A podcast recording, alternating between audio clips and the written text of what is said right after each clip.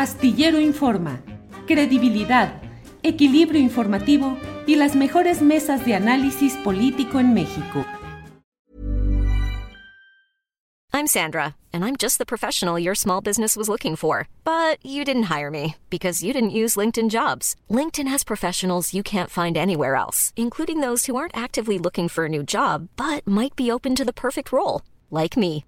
In a given month, over 70% of LinkedIn users don't visit other leading job sites. So if you're not looking on LinkedIn, you'll miss out on great candidates like Sandra. Start hiring professionals like a professional. Post your free job on linkedin.com/people today. When you're ready to pop the question, the last thing you want to do is second guess the ring. At Bluenile.com, you can design a one-of-a-kind ring with the ease and convenience of shopping online. Choose your diamond and setting. When you find the one, you'll get it delivered right to your door. Go to Bluenile.com and use promo code LISTEN to get $50 off your purchase of $500 or more. That's code LISTEN at Bluenile.com for $50 off your purchase. Bluenile.com code LISTEN. Viridiana Ríos, qué gusto que estés con nosotros. Muchas gracias por aceptar esta entrevista. Además, en este momento, pues tan caliente, no solamente por lo obvio, por el clima, sino por el momento político. De pronto se transformó, se- se- ya, ya- ya estamos en otra etapa, ya estamos en la etapa Así es. sucesoria a, una, a más de un año de que tuve pos- posesión quien resulte electo o electa, pero, eh, pero ya, ya estamos en este ambiente. Y parece que eh, cinco años de gobierno de Andrés Manuel López Obrador, pues han pasado, y la pregunta sería, tú que has estado haciendo eh, tanto trabajo de análisis con, bases de datos, con, con- datos duros, eso que, que nos gusta tanto a los, a los periodistas por, por oposición a los chismes y los rumores. eh, ¿Cuál es tu balance general de cinco años de gobierno de Andrés Manuel López Obrador? Bueno, Temoris, muchísimas gracias primero por la invitación y gracias por permitirme estar eh, el día de hoy con tu auditorio. Eh, creo que es una pregunta muy amplia, entonces me gustaría eh, contestarla por partes. Quiero acentuar eh, dos aspectos que me parecen que son sin duda los más rescatables de todo el sexenio. Y quiero acentuar dos aspectos que creo que eh, nos dejaron mucho a deber, sobre todo si consideramos pues, el, el punto de partida desde cual, eh, desde el cual empieza López Obrador. Eh, empiezo con los buenos. Eh, sin duda me parece que quizá el punto más importante de este sexenio fue su política laboral. Si nosotros observamos la manera en la cual el salario mínimo se había comportado en los últimos 40 años, pues habríamos visto cómo el salario no solamente había perdido una gran parte de su poder adquisitivo, eh, sino que también iba subiendo de manera pues muy limitada. En los últimos años de Peña Nieto se observan unos salarios eh, que empiezan a, crecer, pero de manera muy, muy leve. Eh, con López Obrador hasta el día de hoy, el salario mínimo ha aumentado en 88%, esto en términos reales. Eh, y esto ha tenido un impacto muy importante en términos de pobreza laboral. Si nosotros observamos el número de trabajadores que son pobres, es decir, que reciben salarios que no les permiten acceder a la canasta básica, eh, nos daremos cuenta que ese, ese número llegó a su mínimo histórico durante el sexenio de López Obrador. En términos laborales, a la par de esta política, se han observado también incrementos en los salarios eh, contractuales eh, de muchos otros trabajadores en el sistema formal. Esto se debe principalmente a la implementación de una reforma laboral sin precedentes eh, que ha permitido el surgimiento, apenas comienza, pero ha permitido el surgimiento de nuevos sindicatos eh, que han negociado eh, condiciones contractuales eh, muy superiores. Justo la semana pasada nos comentaban que eh, aquellos sindicatos nuevos, aquellos sindicatos que han sido ratificados con la nueva ley electoral han aumentado en 7% eh, su, sus salarios. Segundo, me parece que un logro que no debe escatimarse, Temoris, es el tema de las eh, transferencias. Eh, actualmente, según nos reportan eh, los datos de las encuestas de ingreso, eh, las personas que reciben transferencias por parte del Estado, es decir, eh, me refiero a que reciben dinero eh, por parte de algún programa del Estado, eh, han aumentado en cerca del 59%. Esto quiere decir que en ningún otro momento el 50% más pobre de la población había recibido eh, pues mayores apoyos que los que recibe actualmente. quiero, quiero acentuar que muchas personas han dicho que los más, más, más pobres no están recibiendo transferencias. Y eso es cierto, o al menos era cierto con los datos hasta el 2020. Pero ya no es cierto con los datos más actuales. Y me parece que conforme avance, pues se va a ir percibiendo aún más esta, esta mejora en las transferencias. Finalmente, dos aspectos que me parece que sí son muy negativos en, en el gobierno actual. Por un lado, yo acentuaría eh, pues el maltrato que se le ha dado a la burocracia, sobre todo federal, en donde nosotros observamos que eh, pues muchas de las oficinas de gobierno no han tenido acceso a suficientes recursos, los mismos trabajadores tienen que llevar su papel de baño literal, eh, Temoris, y además pues se han hecho recortes muy importantes que han impedido que la función pública crezca y que se dedique a hacer las labores más plenas del Estado.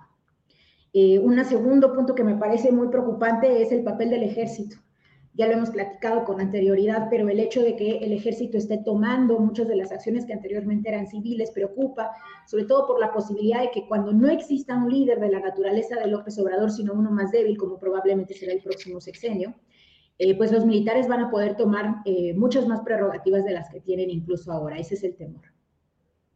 ¿Cómo? Ah, parece que te quedaste. Ah, no, sí, sí, sí, acabaste, ¿verdad?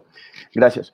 Viri, ¿cómo? A ver, siempre eh, las expectativas, el manejo de las, de las expectativas es un, es un, problema. Cuando tú haces una campaña presidencial, necesitas eh, pues, eh, generar expectativas en las personas para movilizarlas para que voten por, por ti, pero después cumplir eso es otra cosa.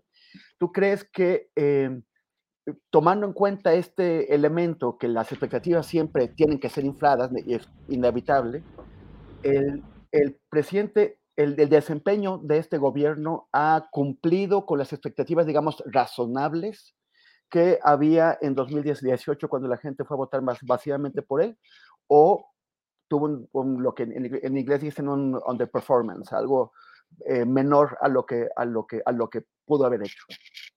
Es muy interesante tu pregunta, Temoris, porque creo que dependería mucho de cómo eh, medimos eh, qué tan satisfechas están esas expectativas. Eh, yo estoy segura de que si tú le preguntas a expertos, a analistas políticos, a personas que tienen, digamos, la, radiografía de qué está sucediendo específicamente en los datos, yo estoy segura que ahí vas a encontrar a muchas personas eh, que sientan que el gobierno no logró sus objetivos, que sientan que el gobierno prometió más de lo que logró.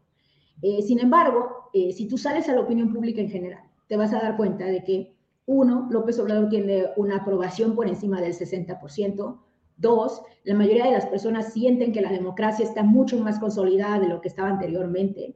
Tres, eh, el porcentaje de personas eh, que creen que las instituciones ya no gobiernan para una élite eh, privada y, minoritaria, sino que gobiernan para la población en su conjunto, se ha triplicado. Entonces la gente percibe que, este que el país es mucho más democrático. Y finalmente, el 65% de las personas, de acuerdo a una encuesta de reforma, eh, dice que quien sea, que sea su sucesor o sucesora, independientemente del partido del que venga, eh, debe continuar con su programa de gobierno. Entonces, eh, me parece que parte de la dificultad de esta pregunta es que tenemos un país tremendamente bifurcado, un país en el cual los analistas, por un lado, nos dicen que López Obrador no ha dado resultados, pero en la realidad lo que se percibe es que la gente está muy satisfecha con los resultados de López Obrador, quizá quizás sin tantos fundamentos, pero eh, pues es una realidad que a su base él sí le ha cumplido. Em, ¿Qué existe o, se intentó algún tipo de transformación del sistema económico? Cuando hablamos de cuarta transformación, esta está tocando eh, las, los, un sistema que favorece la desigualdad, que, los desequilibrios, que, eh, que está pues acentuando la riqueza de los más ricos eh, o, solo ha intentado corregir el sistema? Mm. Yo pienso que López Obrador ha sido un gobierno de correcciones eh, y ha sido un gobierno de correcciones incluso, diría, temores marginales.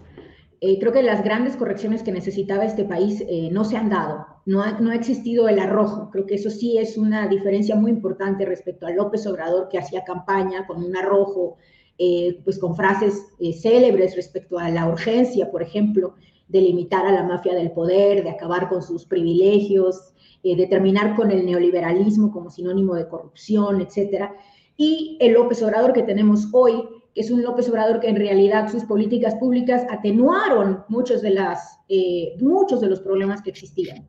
Eh, pero que no los resolvieron. No, no vimos un López Obrador que hiciera una reforma fiscal, que impusiera impuestos a los más ricos, no vimos un López Obrador que eh, pues avanzara por una política de competencia que destruyera monopolios, eh, y no vimos a un López Obrador tampoco pues que impulsara políticas transformadoras para la economía que pudieran generar mucha más movilidad entre las personas.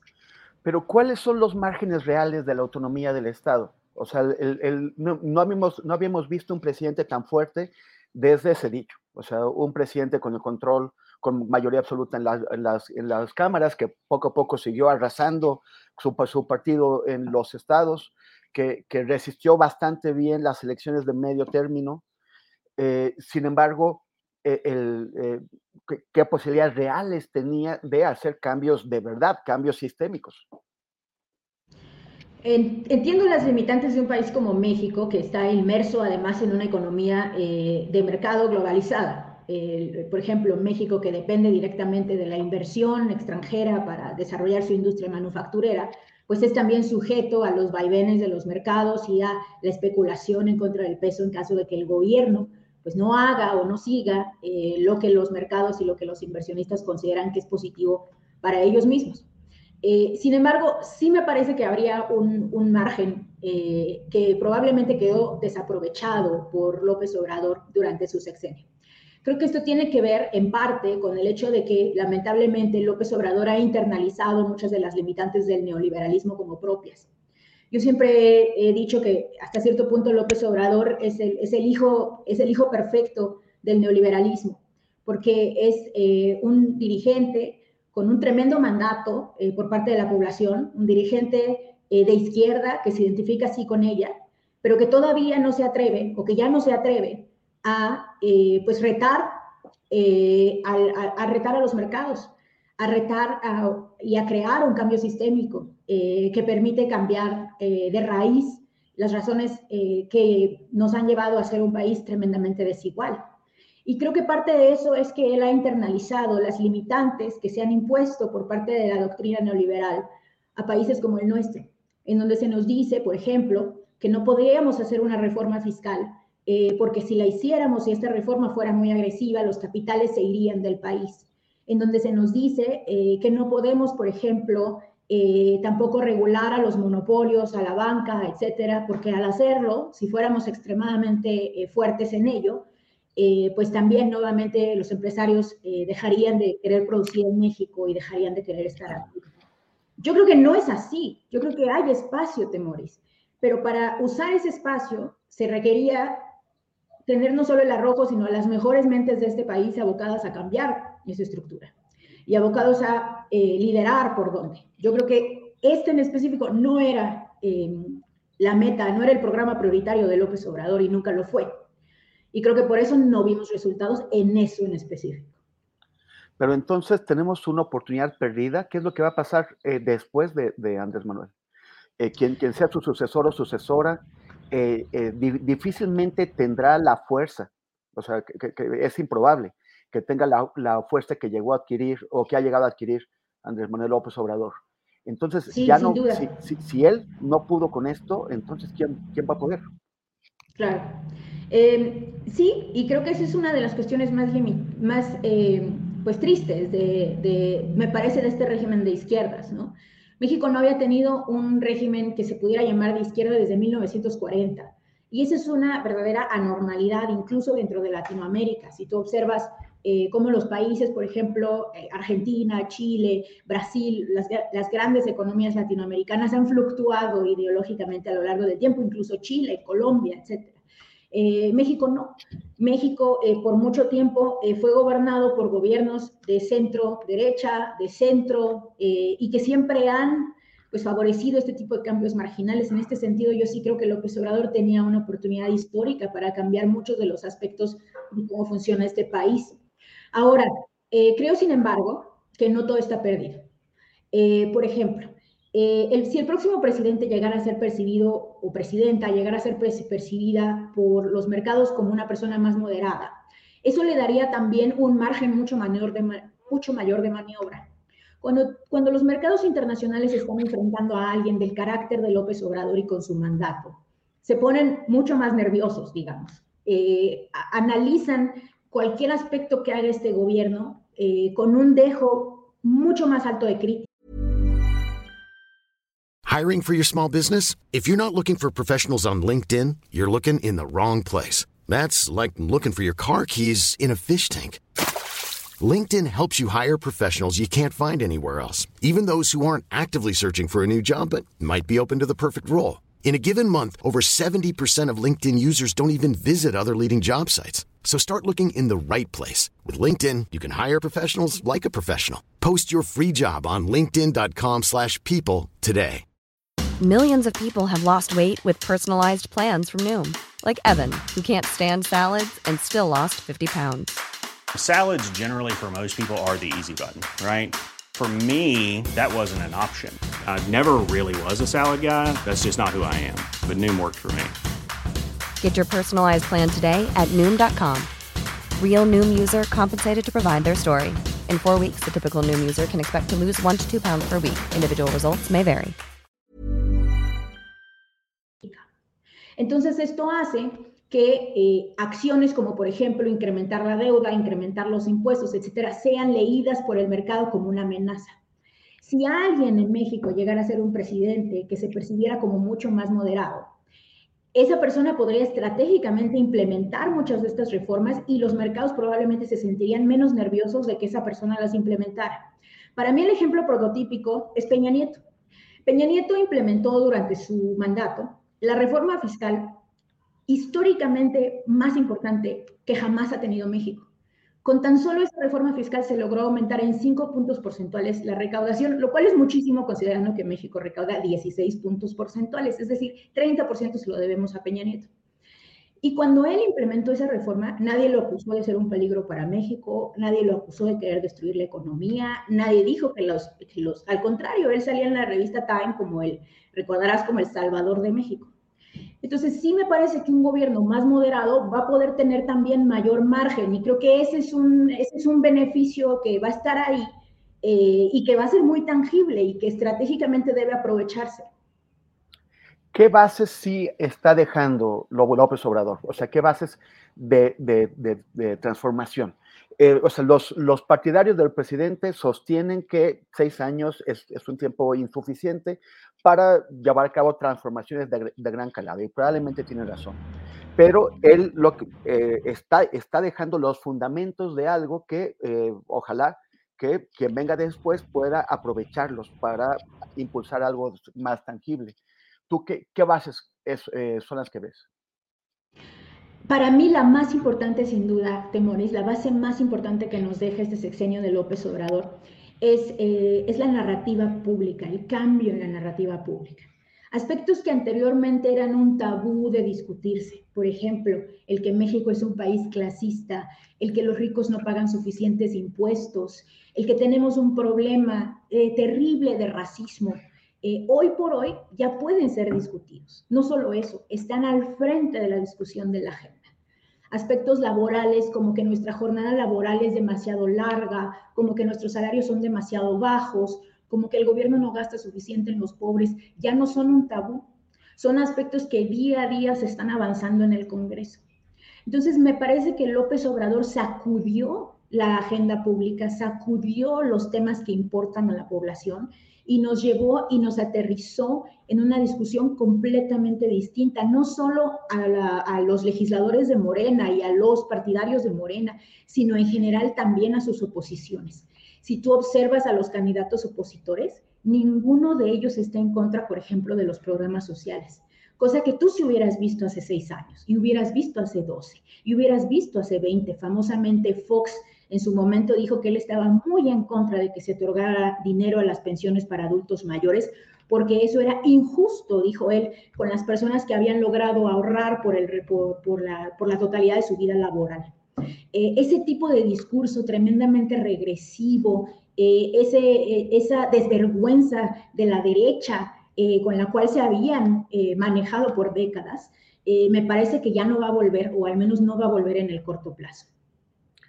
¿Y cómo ves, ya que mencionaste a las oposiciones, que era eh, el tema a donde quería avanzar, eh, ¿qué, cómo, ¿cómo han reaccionado a, a, estas nuevas condiciones?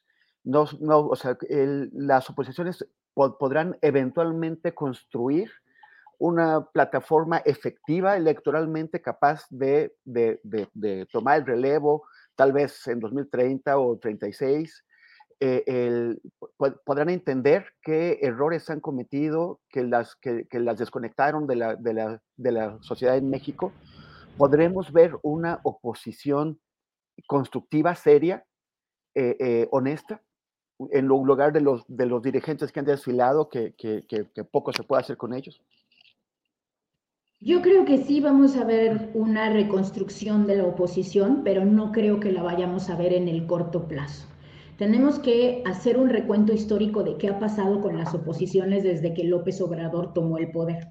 En los primeros tres años, la oposición ni siquiera entendió ni había entendido qué les pasó. Tú hablabas con ellos y ellos estaban asombrados, por ejemplo, de que el país no se decantara por votar por alguien como Mif, por alguien como Anaya, que de acuerdo a, sus expectativas eran más profesionales eh, y eran mejores políticos con más experiencia y más negociadores, eh, decían que López Obrador. Eh, por ahí de la intermedia y a partir de entonces y hasta ahora, me parece que han empezado a entender que la gente votó en contra del modelo económico que se había implementado por los últimos 20 años en México y que ellos representaban. La gente votó en contra de la desigualdad que se ensanchó, los salarios que bajaron, los monopolios que se crearon, la falta de empleo, la falta de oportunidad. Creo que desde entonces hemos visto que poco a poco se empiezan a posicionar en estos aspectos. Por ejemplo, Movimiento Ciudadano abiertamente se considera a sí mismo un movimiento de centro izquierda. El PAN ya no critica cuestiones como los programas sociales. El mismo PRI ha vuelto a identificarse, según dicen, con el PRI tradicional, el PRI pues que era más centrista, más popular, más nacionalista. Eh, me parece que siguiendo este camino, eventualmente ellos van a entender que la única forma de derrotar a López Obrador es proponiendo una agenda como la de López Obrador, pero más agresiva como la de López Obrador, pero que realmente cambie las cosas. Eh, obviamente creo que va a tomar un tiempo, Temoris, porque esto es algo que pues, va en contra de los intereses de algunos de los dirigentes de los partidos, eh, pero me, creo que sin duda eso, eso, eso va a pasar en, un futuro. Para, para, concluir esta, esta entrevista, Viri, y si me permites, te voy a proponer un ejercicio de imaginación. ¿Cómo ves el sistema de partidos en México en cinco o diez años ¿Te parece que los partidos actuales van a sobrevivir? ¿Que Morena va a, ser unida o va a ser la matriz de las, nuevas organizaciones políticas del futuro? ¿Que el PRI ya fenecerá? ¿Que el PAN qué opciones tiene? ¿Si la ultraderecha podrá construir el partido tipo Vox que, han estado eh, promoviendo? ¿Cómo la ves? Bueno, es una gran pregunta, eh, porque si nos hubiéramos hecho esta pregunta hace 10 años, probablemente hubiéramos respondido eh, que México tendía hacia un bipartidismo. Y lo que observamos es, por ejemplo, el surgimiento de Morena en 2014, eh, su crecimiento desbordado hasta el día de hoy y la fraccionalización de, las, las oposiciones a Morena. Yo creo que México tiene una vocación multipartidista. Y no lo digo porque las personas en sí tengan agendas muy distintas y se puedan encontrar distintos grupos de votantes en México, sino porque nuestro sistema electoral, las reglas del juego electoral son tales eh, y fueron creadas en un momento histórico tan específico que en realidad lo que hacen es favorecer y alimentar la creación de partidos pequeños.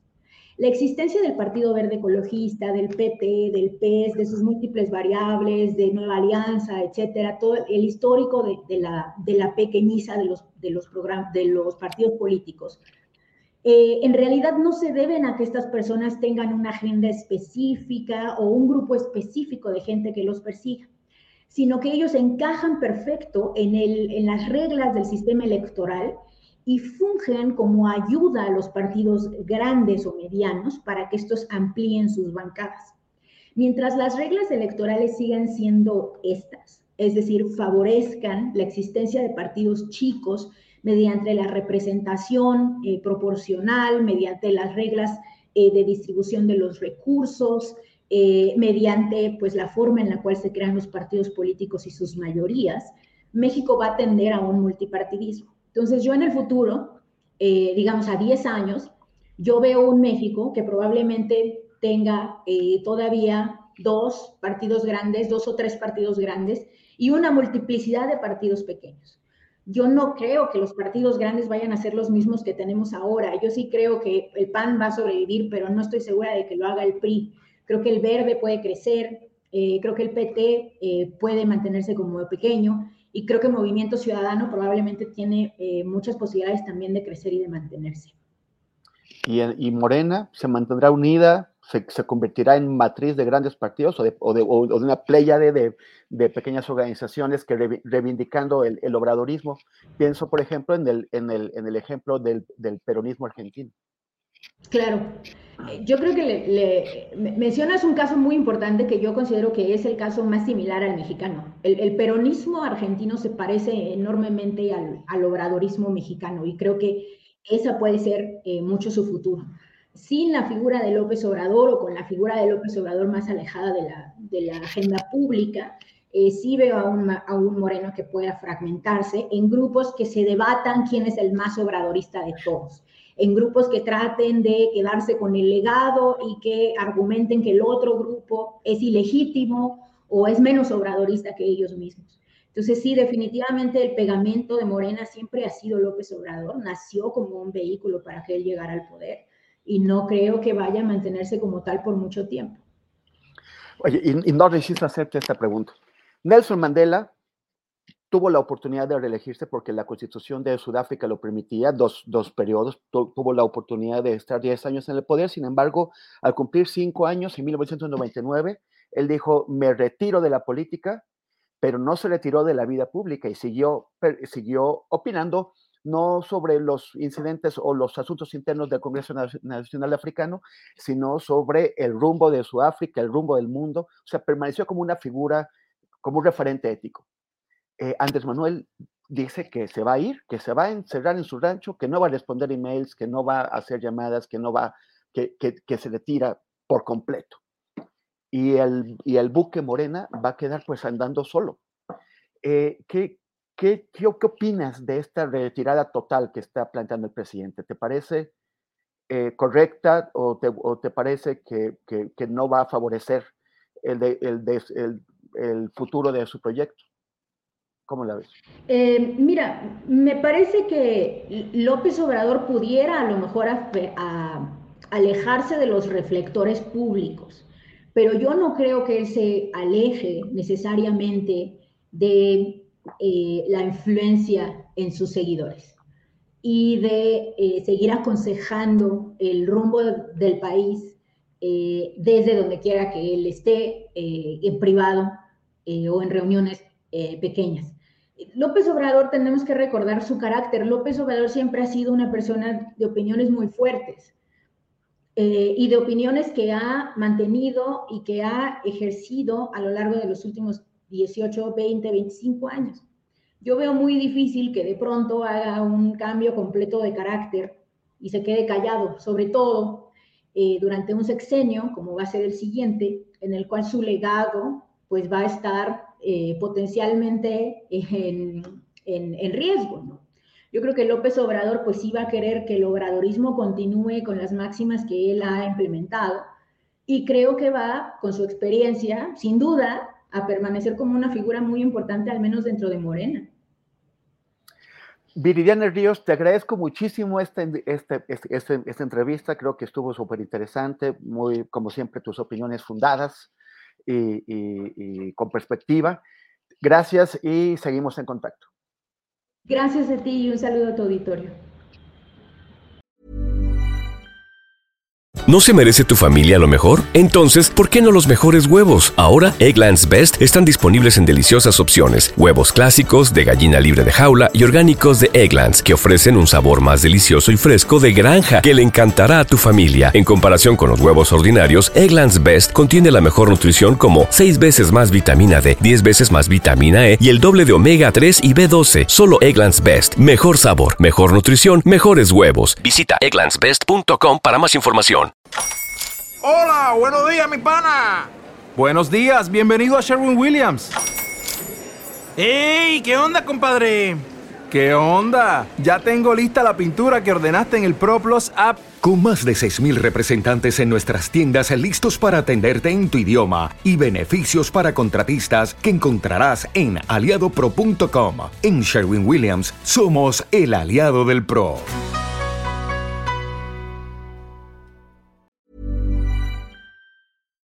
Para que te enteres del próximo noticiero, suscríbete y dale follow en Apple, Spotify, Amazon Music, Google o donde sea que escuches podcast.